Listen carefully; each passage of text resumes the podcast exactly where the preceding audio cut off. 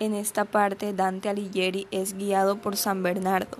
Recordemos que en el purgatorio Virgilio lo abandona porque tiene que regresarse puesto que él no pertenece al cielo. Y, San Bernardo es quien guía a Dante Alighieri. Y allí lo más hermoso, se encuentra con su amada Beatriz, con la mujer que amó durante toda la vida sin tener contacto con él.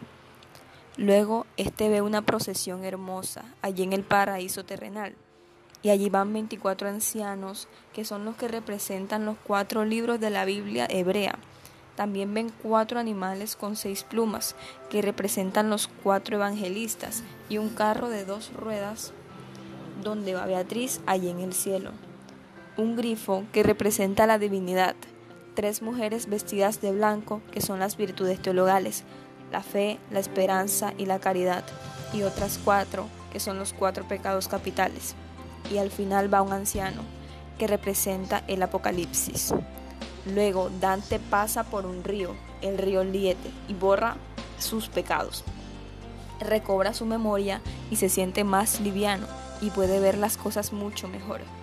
El cielo tiene nueve esferas que representan planetas y representan la Luna, Mercurio, Venus, Sol, Júpiter, Saturno, las estrellas fijas y los móviles. Las primeras esferas representan el coraje, la justicia y la templanza, y las otras cuatro la prudencia y el coraje, y la octava esfera es la esperanza y la caridad.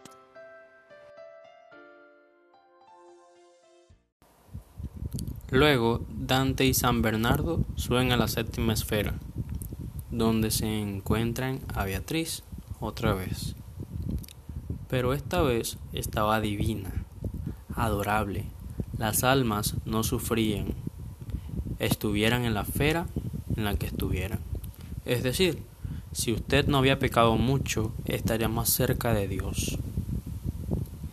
Y si se estaba en el cielo y se pecaba un poco, estábamos más abajo, pero nos sentíamos felices plenamente.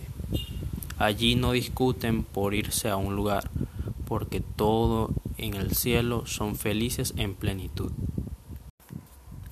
En la esfera número 8, Dante ve a la Virgen María, es decir, ya está cerquita de Dios, porque son esferas.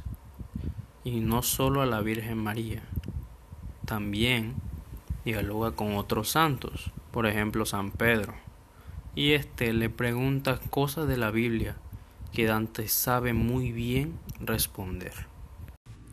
Después de todo lo relatado, tenemos de que al fin llegan a la novena esfera, donde está el cielo, el máximo cielo, a la esfera móvil, que es la morada de los ángeles. En este, Dante ve a Dios y lo ve como un punto luminoso, que resplandece todo el lugar como algo maravilloso o algo magnífico, pero sin darle una forma especial. Este lugar en el que Dante estaba se llamaba el Empireo, que es la morada de Dios donde Él se encuentra. Beatriz se hace mucho más bella, más reluciente, más hermosa, y Dante ve una hermosa rosa, y que cada pétalo es una alma que está en el cielo, las almas de los fieles, e inclusive Beatriz hace parte de esta rosa, ya que es hermosísima en el cielo. Los ángeles vuelan como abejas y Dante contempla la belleza de Dios y éste lo ve como tres círculos exactamente iguales y que estos círculos representan lo que son el Padre, el Hijo y el Espíritu Santo. Por esto, Dante se siente complacido, lleno, gozoso, emocionado del hermosísimo cielo que se encuentra, contando así con la presencia de Dios y de su amada Beatriz. En este punto, la obra se da por terminada. Muchas gracias por escuchar.